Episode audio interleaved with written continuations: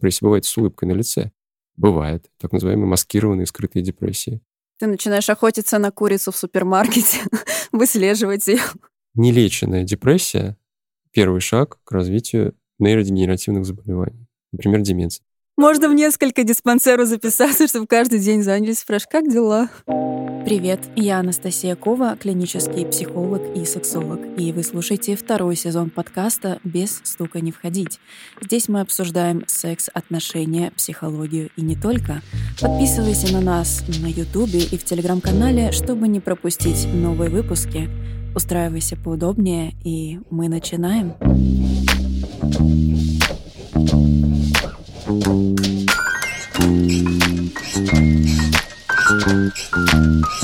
you. Ребят, всем привет, и я рада вас поприветствовать в нашем новом эпизоде подкаста «Без стука не входить» совместно со студией «Трешка». Я Анастасия Кова, и сегодня мы будем обсуждать депрессию и стресс вместе с Владимиром, моим гостем, психиатром и психотерапевтом. Мы поговорим о том, какие причины могут быть возникновения стресса и, как следствие, депрессии, как их распознать, а самое главное, в какой момент стоит обратиться к специалисту. И небольшой дисклеймер, помните о том, что обратиться за помощью помощью к психиатру, это не страшно и необходимо. И самое главное, сделать это вовремя. Более подробно нам расскажет об этом Владимир. Владимир, здравствуйте. Доброе утро. Ярик, привет. Привет, привет. Владимир, давайте, наверное, начнем с того, что такое стресс, потому что нам, наверное, лучше пойти от условно минимального, да, и по нарастающей до депрессии. Есть много определений стресса. Давайте такое самое, может быть, простое и самое близкое к настоящему. То есть это совокупность э, неспецифических реакций организма в ответ на какое-то предъявленное ему событие. Селье, который Ганс, лауреат Нобелевской премии, который активно занимался, изучал влиянием стресса, вообще такое стресс. По Селье определение стресса – это ответ организма на предъявленные ему требования. Он говорил о том, что выделял несколько видов стресса, во-первых, да, что такое эустресс, полезный стресс, дистресс, плохой стресс, так называемый. То есть это совокупность реакции организма в ответ на какое-то событие, которое выражается в физиологических и психологических ответах на него. Если мы говорим про физиологию, да, то есть у нас идет выработка адреналина и кортизола, правильно? Да, идет выработка много чего, да, то есть задействовано много систем, начиная там щитовидная железа начинает активно работать, она запускает как энергетический такой орган, запускает э, другие механизмы, в том числе кортизол. Кортизол такой, его называют стрессовым гормоном, но он все-таки и защищает от стресса, да, и чем больше его вырабатывается, с одной стороны, тем больше стресса, если мы можем это измерить, а кортизол мы можем все-таки уровень его померить в крови. С другой стороны, это защитная, приспособительная реакция организма в ответ, опять же, на какое-то событие. Кортизол, щитовидная железа, надпочечники, то есть все здесь активно начинает работать. Но если посмотреть с эволюционной с точки зрения, да, то стресс, он в целом полезен может быть, потому что если условно на нас нападает тигр, у нас вырабатывается кортизол, у нас бей или беги, правильно, да. или замри. вот, поэтому... Это адреналин, наверное, все-таки вырабатывается. Они связаны, они один без другого не бывает. То есть э, запускается нейрохимическая реакция, адреналин, норадреналин, в том числе бей и беги, да, э, скорее всего, беги, если тигр-то нападает. Кортизол, кортизол уже это как такой конечный продукт стресса все-таки. А адреналин, который запускает работу сердца, ускоренную, так скажем, работу сердца. Может, почему при стрессе сердце начинает постукивать, да, тахикардия появляется. То есть э, сердце должно работать и активно качать кровь, в том числе в мозг. А мозг должен принимать решение. Я побегу или я спрячусь там, я не знаю, за деревом от этого тигра, или я буду нападать. То есть вот здесь в чем дело. Адреналин норадреналин, кортизол и еще десяток других гормонов и нейромедиаторов.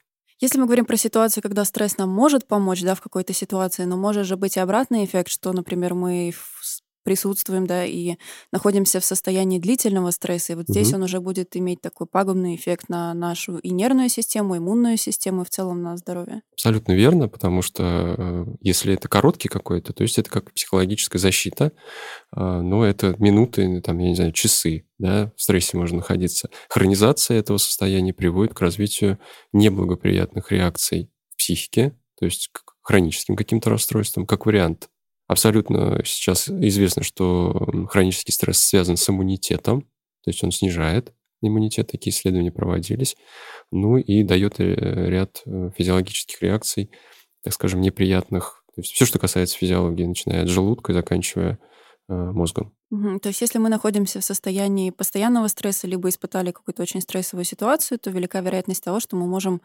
подцепить какое-то инфекционное заболевание. Абсолютно. Да, такая вероятность увеличивается в несколько раз.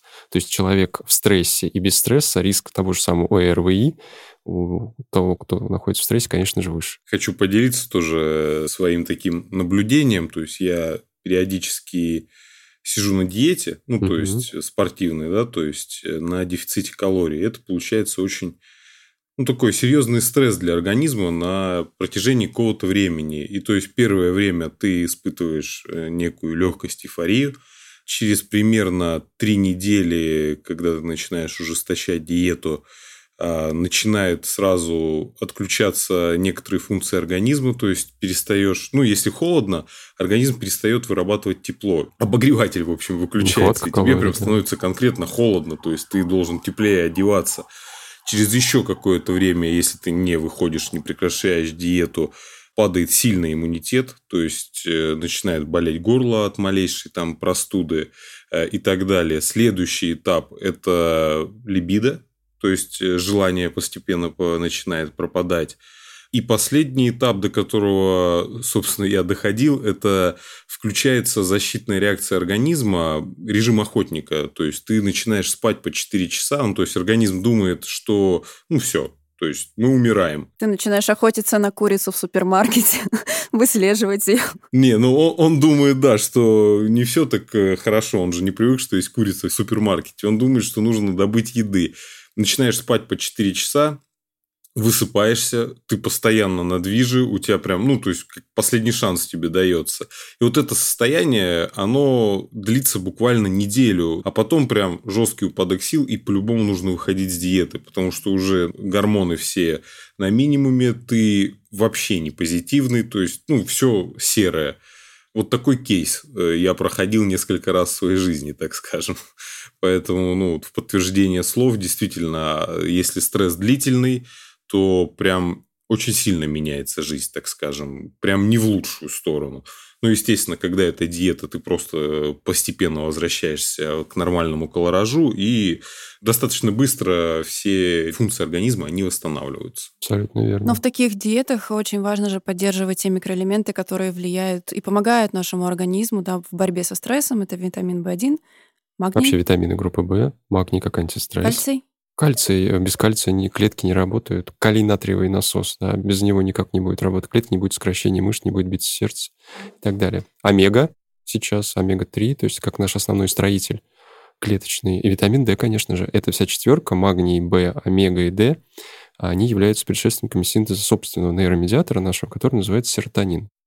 Серотонин — это про антистресс. Есть дофамин, который отвечает за эмоции, за настроение и так далее. А вот серотонин — многие антидепрессанты серотонинового ряда, вот они как раз искусственно должны повысить тот самый, потому что клинические симптомы причины депрессии – это снижение дисбаланса этих самых нейромедиаторов.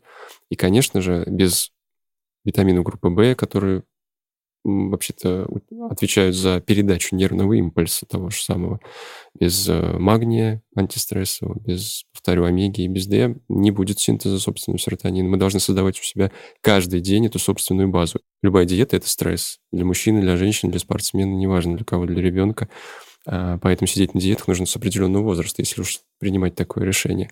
Поэтому вы должны даже находясь в диете, восполнять этот дефицит искусственно. Без этого вы будете испытывать большие проблемы. Начиная от судорог и заканчивая нехорошими всякими явлениями. Можно ли говорить о том, что БАДы, аминокислоты, они также помогают э, в борьбе со стрессом?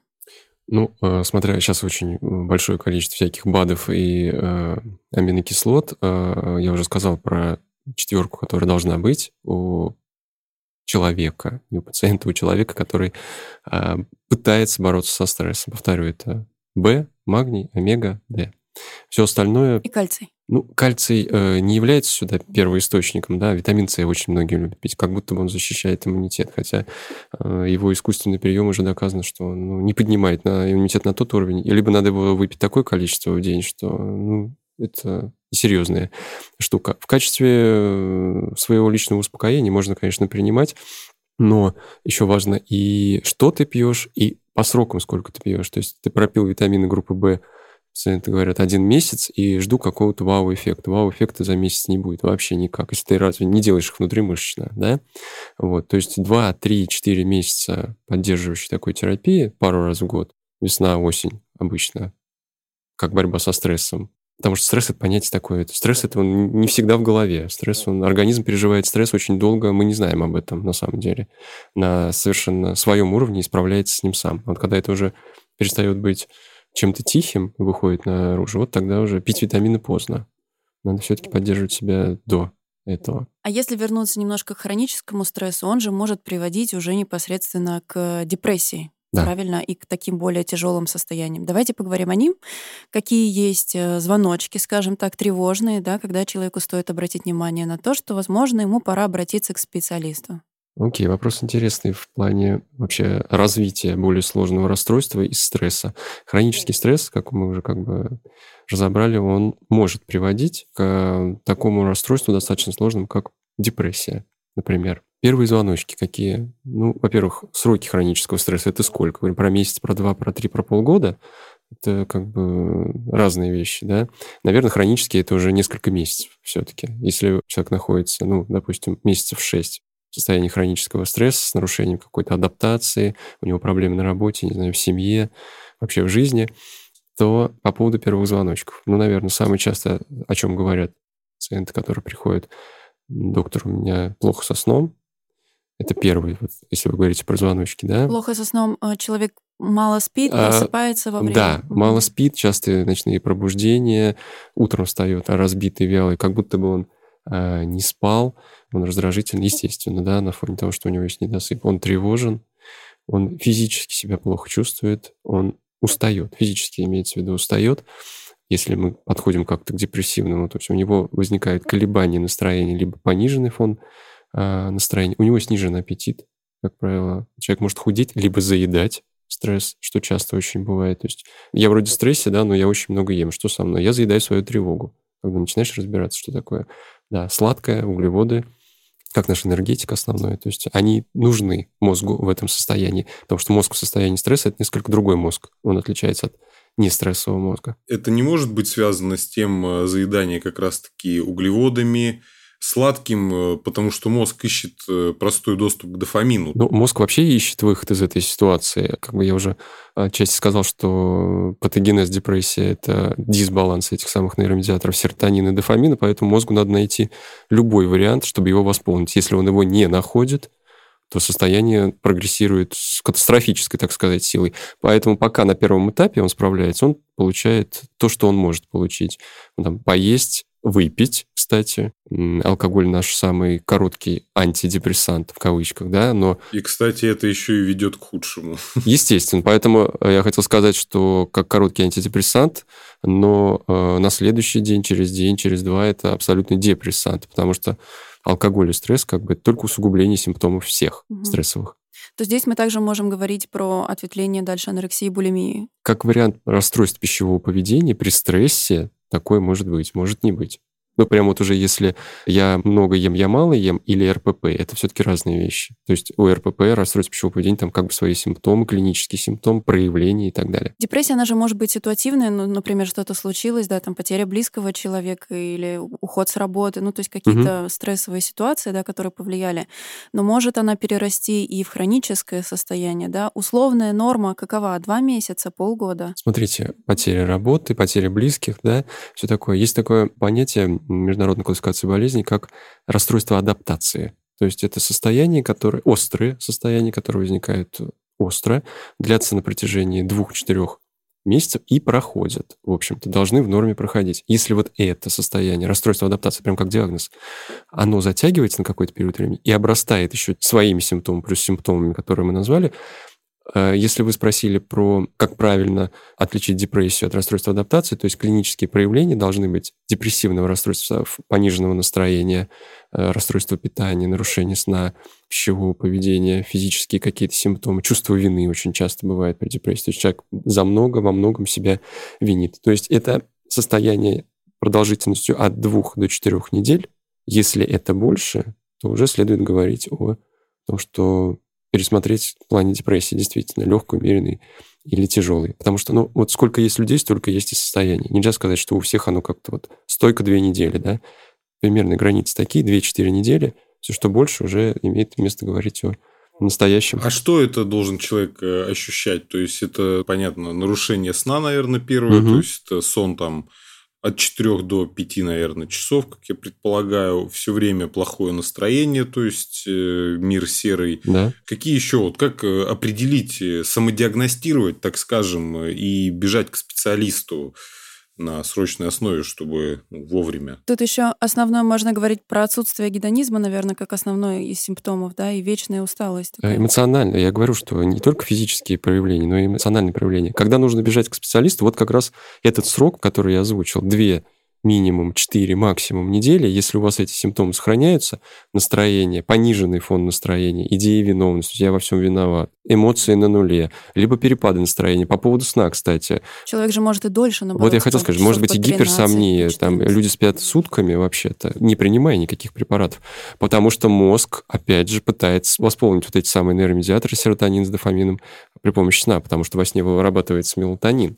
Мелатонин – конечный продукт серотонина. То есть все очень-очень-очень связано. И мозг принимает такое решение. Я буду спать. Меня не трогать, я буду восстанавливаться. Ну сколько? Две недели поспал? Четыре? Ну хватит, наверное. Пора принимать какие-то решения и искусственно заниматься восполнением этих самых нейромедиаторов. А симптомы, когда человеку уже сложно выполнять какие-то обычные бытовые действия, да, там даже условно личной гигиены, да. там встать почистить зубы, встать с кровати, в целом воспринимается как очень тяжелая задача. А здесь мы уже можем говорить про сложную, правильно, депрессию. Пациент приходит и говорит, доктор, у меня же нет депрессии, потому что ну, я же не лежу, я же там хожу утром на работу, умываюсь и так далее. То есть депрессия в понимании некоторых, э, лежу, не встаю и плачу круглосуточно. Нет.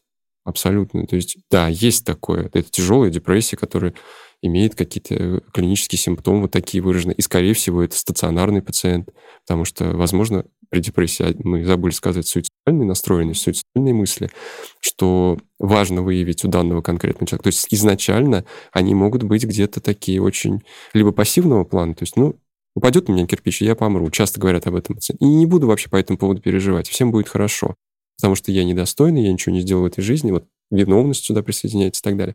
Если говорить по поводу вопроса, связанного и с истинными суицидальными мыслями, наклонностями, намерениями. То есть это только у психиатра. Но здесь же может еще все начаться с каких-то экзистенциальных вопросов из разряда «Зачем я живу?» Зачем я живу, да. Смысл жизни. Надо понимать, у какой личности конкретно мы имеем депрессивную симптоматику. Если эта личность изначально ну, фрустрированная, потеряна, растеряна, имеет какие-то возможно, клинические проявления личностного какого-то расстройства. Тут еще депрессивная симптоматика. Ну, это усугубляет течение этого расстройства. А я начал говорить о том, что депрессия бывает с улыбкой на лице. Бывает. Так называемые маскированные скрытые депрессии. Они описаны, они имеют место быть. Их сложно выявлять.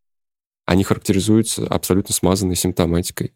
И там никакого пониженного настроения, в общем-то, и не будет не то, что не будет, а врачу здесь нужно посидеть с пациентом достаточно долго, чтобы выявить у него эти клинические симптомы. Но, может, пониженного настроения нет, э, условно, это маска просто, за которую человек а, закрывается? А, может быть, может быть. А может быть, еще не дошло, опять же, те же самые нейромедиаторы пока еще более-менее на хорошем уровне, и они не дают ему это состояние.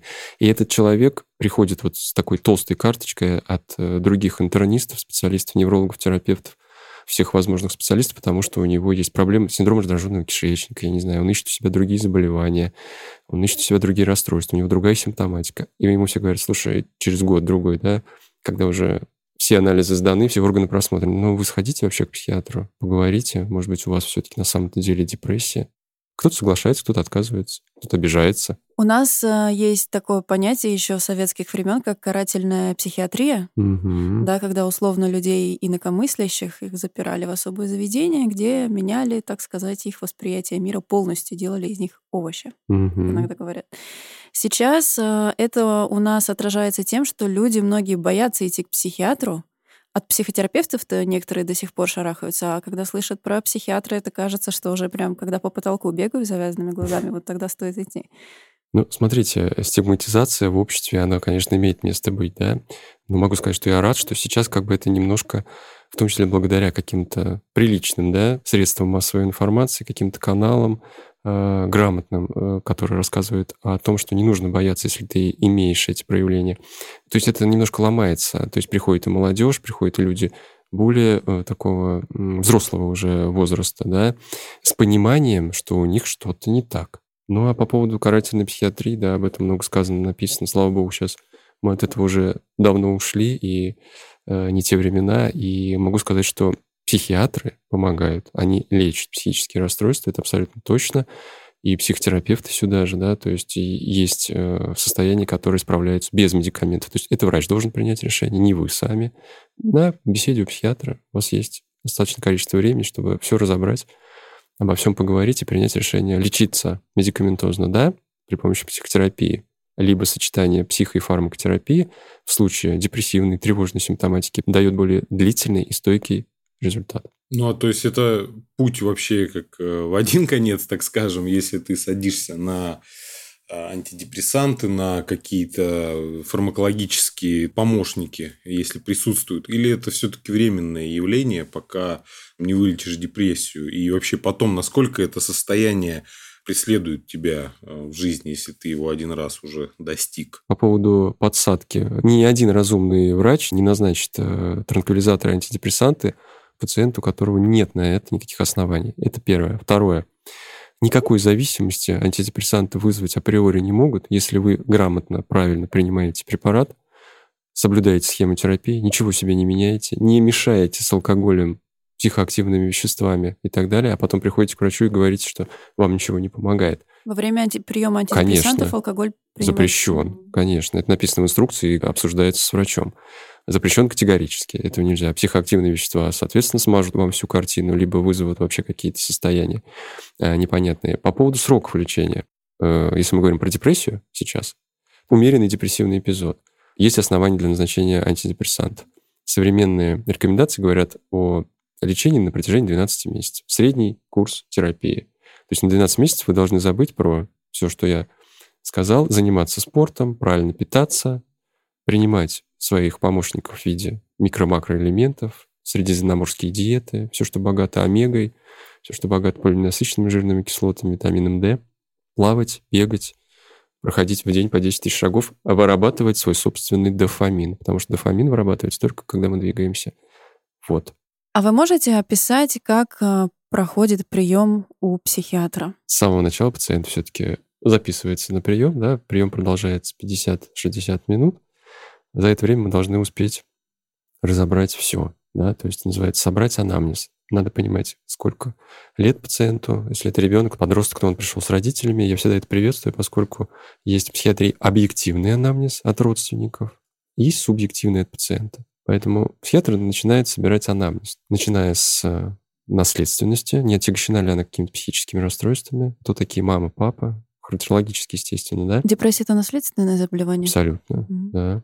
Как протекала беременность, роды, как рос, как развивался ребенок, ходил в детский сад, когда он пошел в школу, как он адаптировался, как он учился, какие у него были интересы, что вообще за подросток, наркотики, алкоголь, социальное окружение, где и с кем живет, как общается, какие отношения со сверстниками, с родителями, планы на будущее, текущее психическое состояние, то есть психический статус, где освещаются все вопросы, начиная с настроения, поведения, сон, аппетит, э, тревога, различные идеи. Если это психотик, то выявляется психотическая симптоматика, бред, галлюцинации. Все это записывается, заносится в карту пациента и принимается решение врачом. За это 50 минут, я прошу заметить, да, то есть врач должен определиться, здоров, нездоров, условно говоря. И я всем пациентам говорю на первом приеме, ребята, сегодня вы не услышите, разве что это не хронический пациент какой-то пришел, да, э, не услышите окончательного диагноза, у меня будет исключительно предположительное мнение в отношении вас, я имею на это право, так и должно быть, потому что гипердиагностику в данном случае сделать не хотелось бы. Как говорил мой учитель, что хороший врач должен всегда сомневаться. С этим я согласен.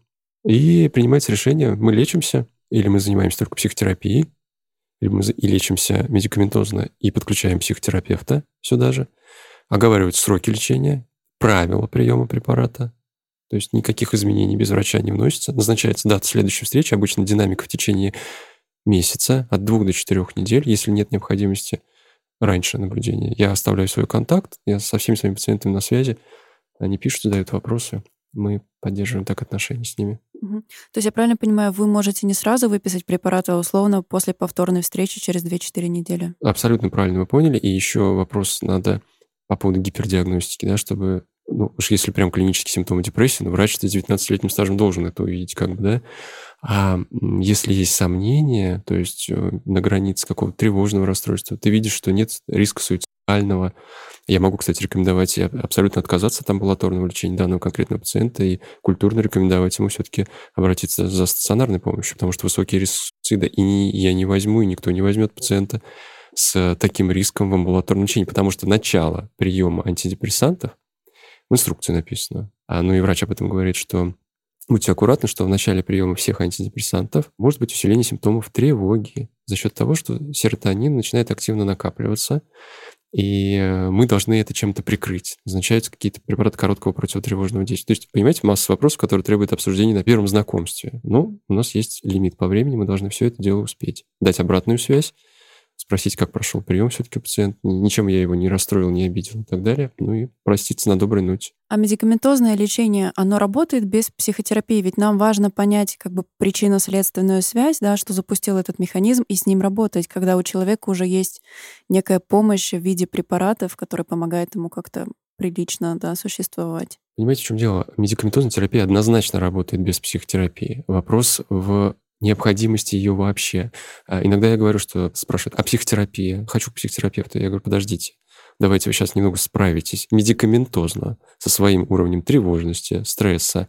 Вы плохо спите, вы будете нормально спать. Через месяц мы встретимся, мы все успеем. Идти к психотерапевту в состоянии высокой э, тревоги и стресса нет никакого смысла. А может быть, такое, что если физиология, то есть выравнивается, то и, собственно, симптоматика в виде тревожных расстройств и так далее просто сами проходят. Ну, когда человек начинает высыпаться, нормально функционировать, угу. и, собственно, проблемы-то на второй план и уходят, потому что основное это было физический дискомфорт на длительные там, промежутки времени. Ну, если мы говорим только о физическом дискомфорте, выходные поспал, и твой стресс прошел. Конечно, это замечательно, это хорошо. Здесь ничего не надо лечить. Ну, да, принимайте БАДы, витамины, все будет хорошо. Будете поддерживать свой уровень серотонина. Но если поспал одни выходные, вторые, третьи, и ничего не прошло, ну, про что мы говорим, 2-4 да. недели. И стало да. хуже даже, и у тебя появляются идеи виновности, что ты никчемный, и ты вообще плохой работник, и ты плохо выглядишь, и с женой ты плохо, и дети тебя не любят. Вот, да, слушайте, здесь уже надо идти к психиатру однозначно и точно задать вопрос, а не надо ли мне. Ну, психиатр скажет, надо, не надо, это точно. А бывает такое, что пациенты сами отменяют лекарства и препараты, когда им становится лучше? И существует ли синдром отмены, и что происходит в этот момент? Э, хороший вопрос, поскольку этот вопрос освещается психиатром на каждом приеме. Пожалуйста, не отменяйте. За редким исключением есть несколько препаратов, которые можно отменять одномоментно, не титровать, потому что мы должны понимать, что заход, так выражусь, на антидепрессант и выход уход с терапией должны быть плавными. Лесенкой. Конечно. Разные психиатры назначают по-разному. Примерно есть одна схема. То есть начинаем с минимальной дозы, смотрим, нет ли побочных нежелательных явлений, которых боятся все и написано, например, усиление тревоги, а, если мы относим это к побочному явлению. Постепенно наращиваем препарат и отменяем постепенно, потому что может быть, как вы сказали, синдром отмены. Не очень приятное состояние. Я видел несколько пациентов с синдромом отмены, у которых это было такое усиление тревожности в этом состоянии, нарушение сна, нарушение аппетита, такой гриппоподобный синдром. Тебя начинает ломать, крутить, как говорят, болят кости. Действительно, физиологические моменты присоединяются сюда, что касается одышки, сердцебиения, тахикардии, у кого там брадикардии, синдром раздраженного кишечника как основной такой симптом на синдроме отмены. Да много чего может быть. Категорически этого делать нельзя, только под контролем врача. И очень-очень аккуратно. А если родственники видят, что там с их близким человеком да, происходит что-то не то, он очень долго спит, э, у него отсутствует какое-либо удовольствие от жизни и так далее, угу. в каких случаях мы можем говорить про принудительную госпитализацию? Если есть риск самоубийства, или попытки? Вопрос о недобровольной госпитализации. Э, у нас в законе э, о психиатрической помощи гарантии прав граждан при оказании 29 статья есть, которая говорит, что госпитализация психиатрический с любым диагнозом сейчас имеет место быть, может быть в трех случаях. Первое – опасен для себя и окружающих. Пункт Б – беспомощность. И пункт В – оставление без психиатрической помощи нанесет существенный вред здоровью гражданина. То есть понятно, что если человек лежит, не ест в течение месяца, Так часто бывает, что с такой тяжелой депрессией госпитализация бывает недобровольной. А еще и психотическая симптоматика может присоединиться в виде бреда, галлюцинаций. То есть он начинает кого-то видеть, слышать и так далее. С ним Бог начинает разговаривать, звать к себе. То тогда да, конечно, родственники должны обратиться немедленно к психиатру. Психиатр освидетельствует, пишет свое заключение, направляет его в суд. И суд в течение двух суток принимает решение о его госпитализации. Либо уже это происходит в стационаре если отказывается от добровольной госпитализации в силу отсутствия критических прогностических способностей, что и в депрессии, и в других психических состояниях бывает снижено, либо вообще отсутствует. То есть нет критики. Я не болен. Неважно, что там уже вешу 40 килограмм, здоровый мужчина. Вот да. А почему вообще, какие процессы происходят э, в мозгу, в организме? Как человек себя ощущает, э, что он не готов э, лечиться? Что он чувствует? Какие страхи? Вот как это так скажем, распознать в себе и ответить, ну, вот когда тебе говорят вокруг, да, там 3-5 человек, что ты что-то прям уныленький, да, что, что-то все плохо, а ты такой, да нет, все нормально. Как вот, э, как понять, что ты просто себя оправдываешь? Как ты себя чувствуешь? Понять, как чувствовать, наверное, может сказать только тот, кто это пережил когда-либо, да? А у вас бывали такие состояния? Лично у меня? Нет. Так, чтобы прям вот это состояния какие, давайте Что принимать антидепрессанты? Таких состояний нет. Вопрос там касательно противотревожных каких-то средств, еще где-то он, может, и поднимался, и когда-то вставал. А так, чтобы принимать антидепрессанты, не потому что я психиатр, я знаю, как они действуют или не действуют, кстати, на кого-то. По статистике 30-40, немножко ушел от вашего вопроса, 30-40% пациентов не реагируют на терапию антидепрессантов. Что с ними делать? Чем их лечить. Чем? Теми же самыми антидепрессантами, антипсихотиками, то есть нейролептиками, противотревожным средством. То есть подбирается схема, комбинируются препараты. Один, второй, за редким исключением, может быть, третий. Не знаю, все очень индивидуально. Такие резистентные состояния, которые не поддаются лечению, они самые неприятные и для пациента, и для врача по объективным причинам, потому что хочется помочь человеку, а не укладываемся мы в этот месяц. И еще важный момент. Эффект. Доктор, когда мне станет лучше? Я начал пить антидепрессант для начала работы антидепрессанта эффект накопительный, да, 4-6 недель, до двух месяцев, может быть, разгон в этой терапии. Возвращаясь к вашему вопросу, когда человек начинает... Как убедить себя идти к психиатру, я правильно понял? Примерно. Как я понимаю, депрессия, да, это же такое состояние, которое ты сам особо не определишь. И только по отзывам, так скажем, окружающим. Ну, а как обычные да, там, люди, мы любим себя, не любим себя, а мы привыкли себя оправдывать и говорить, да нет, это со мной, вот ну, нет, это не со мной. Ну, то есть, у меня такого не может быть. Если даже тебе совсем хреново, ну, ты все равно будешь говорить, что, ну, блин, не пойду к психиатру, ну, я же не псих, ну, сейчас таблетками напичкают, и я буду там дули воробьем крутить. Просто еще чем же раньше начинаешь бороться с проблемой, с любой, да, тем эффективнее, быстрее, безболезненнее и дешевле э, эта проблема удаляется. Вот и хотелось бы, чтобы... То есть, вот этот момент, какие рекомендации, когда уже прям плотно сесть на листок записать?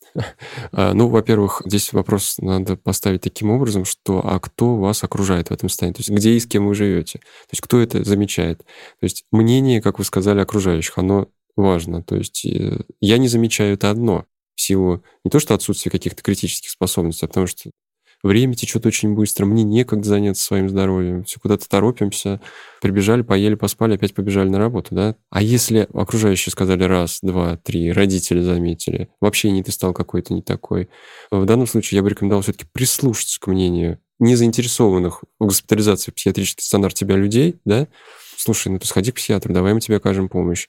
А что происходит в мозге? Вот тот самый, э, почему теряются эти способности критические, прогностические? Дисбаланс происходит, то есть мозг страдает, он болеет. Он сейчас не готов каких-то решений принимать такого плана сложного. Ему нужно поесть, физиологию свою, сердце поддержать, мозг поддержать, да? Ему надо поесть, поспать и не тревожиться. Мозгу некогда думать, лечиться я буду, что-то они мне там говорят со стороны. Нет.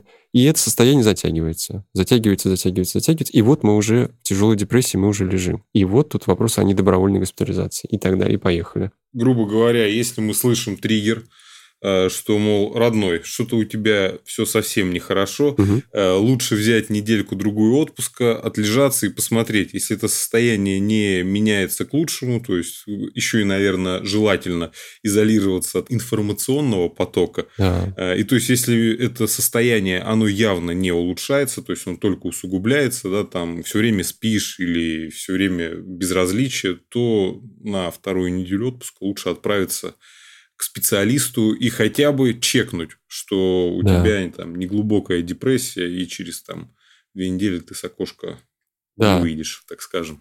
Как вариант, э, правильно вы сказали, что взять отпуск и э, сделать, попробовать сделать себе э, релакс. Иногда это переключение очень даже помогает на какой-то период, а кому-то помогает и на совсем уровень стресса и уровень личности данного конкретного человека. У кого-то пройдет и не будет никогда возвращаться, а у кого-то не пройдет. Я в отпуск съездил, а мне не стало лучше, говорят. Ничего не помогло. Я также в отпуске плохо спал, я также не хотел есть, я пил алкоголь, пытаясь справиться с этим стрессом. И вот я у психиатра. И хорошо, что я у психиатра. Все-таки я дошел, меня мама привела. Или жена меня привела. Очень часто так бывает. А если немножко подытожить, как мы можем свой организм поддержать, особенно в наши непростые времена, да, для того, чтобы, во-первых, не испытывать максимальное возможное количество стресса, да, которое у нас, собственно, есть сейчас везде из каждого утюга. То есть мы можем говорить про какую-то поддержку витаминами, да. про занятия спортом, безусловно. Что еще? А, правильно питаться. Угу. Сон. Сон однозначно должен быть правильным, не менее чем 6-8 часов. Питание, спорт, физическая нагрузка. Первое, наверное, с чего надо начать, все-таки следить за состоянием физического здоровья. То есть делать чек каждые полгода-год. Смотреть обязательно первое, что ну, по крайней мере, что я делаю, входит стандарт оказания помощи пациенту первичному, который приходит с тревожными, с депрессивными расстройствами. Посмотреть профиль щитовидной железы, то есть гипофункция щитовидной железы, гипо, то есть мало э, гормонов щитовидной железы, тироксин, тиреотиранин, тиреотропный гормон, а может э, дать тревожную депрессивную симптоматику. То есть, если это есть, мы должны это посмотреть и, следовательно, направить, чтобы нам помог еще и эндокринолог в данном случае, потому что иногда коррекция гормонального фона приводит к стабилизации психоэмоционального состояния. Следить за физическим здоровьем, ну и э, избегать какого-то большого, что ли, потока негативной информации, ну, по крайней мере, стараться это сделать, переключаться, читать, смотреть хорошие, по возможности, хорошие фильмы, гулять, то есть общаться с близкими и приятными тебе людьми, то есть вербализировать свои желания, говорить об этом, то есть физически работать языком, так скажем, да, потому что когда вы разговариваете с людьми приятными разговаривать, то есть развивается наша когнитивная сфера, память, внимание, улучшается концентрация, мышление, как профилактика всех стрессовых и депрессивных расстройств. Ведь часто говорят, что встречался с друзьями, полегчал на какой-то период, мне хватило этого заряда, да? Это же правильно, мозг согласился с тобой, что да, давай-ка еще повторим. Поэтому это очень важно в плане поддержания и настроения, и развития нейросети нашей, которая постоянно совершенствуется. А по поводу возрастного все таки диапазона, да, вы говорили про то, что приходят молодые люди с родителями да. от до, потому что, ну, стоит упомянуть, наверное, что люди там после 60-65, наверное, даже, да, у нас все равно происходит изменения в организме, ну, как бы уже возрастные, на которые мы повлиять не можем, и здесь возможно и развитие деменции, то есть э, желательно после 65 к психиатру все-таки в гости иногда заходить. Иногда заходить, э, ну, конечно, все-таки с какими-то жалобами, как минимум, да. Но если он заходит без жалоб, это тоже как бы тоже повод для разговора. А, повод для разговора, да. И еще... А может, ему нравится психиатр. А может, ему нравится психиатр, согласен с вами. Вопрос еще вы э, правильно сделали, сказали по поводу деменции. 60-65 плюс. Нелеченная депрессия – первый шаг к развитию нейродегенеративных заболеваний. Например, деменция. Деменция – это не болезнь, это конечная стадия, это симптом при болезни Альцгеймера, там, не знаю, при болезни пика, при алкогольных каких-то делах. То есть это конечное состояние. Поэтому не доводить до конечного состояния, все-таки вовремя приходить, делать чек у того же самого психиатра. Может быть, с психолога надо начать, кому проще. Окей. Он тебя протестирует, посмотрит, скажет уровень депрессивных и тревожных у тебя состояний, выведет тебе определенную таблицу, скажет, нет, у вас все хорошо, идите, пейте валерьянку месяц все будет замечательно. Либо он скажет, нет, слушайте, бегом к психиатру. Да, еще вопрос вот э, по поводу психиатра и что люди боятся э, идти по поводу депрессивного расстройства. На учет у психиатра, да, там и в психдиспансере ставится после того, как диагностировалась депрессия, выписались какие-то препараты и вообще, ну, то есть вот ставится ли на учет, где-то ли это отражается, я думаю, достаточно важно это для людей. Угу. Зачастую это, наверное, является оправданием, что, мол, ой, не пойду, меня там в психи запишут. Хотя, конечно, надо понимать все-таки всем, что здоровье важнее, даже если, чем любая запись в каких-то бумажках. Согласен. Здесь вопрос э, страхи и переживаний по поводу, меня поставить на учет, я буду ограничен в принятии на какую-то работу, на которую я претендую, да, там будут ограничения, либо права водительские мне не дадут никогда. А поэтому, если вам диагностирован диагноз, если мы говорим про депрессию, Однозначно, если вы обращаетесь в государственное учреждение здравоохранения, будет заведена медицинская карта, факт вашего обращения будет зафиксирован, будет описан ваш анамнез, то, что мы обсуждали, да, ваше психическое состояние на конкретный момент, и даны рекомендации по обследованию, по лечению. Что будет происходить с вами дальше, будет ли иметь... Да, какой диагноз будет поставлен? Будет ли относиться этот диагноз в дальнейшем к списку заболеваний, препятствующих каким-то ограничениям? Может, сможете вы работать с пилотом, э, водителем, продавцом, в конце концов, я не знаю, врачом, ну и так далее, занимать какие-то высокие должности и так далее.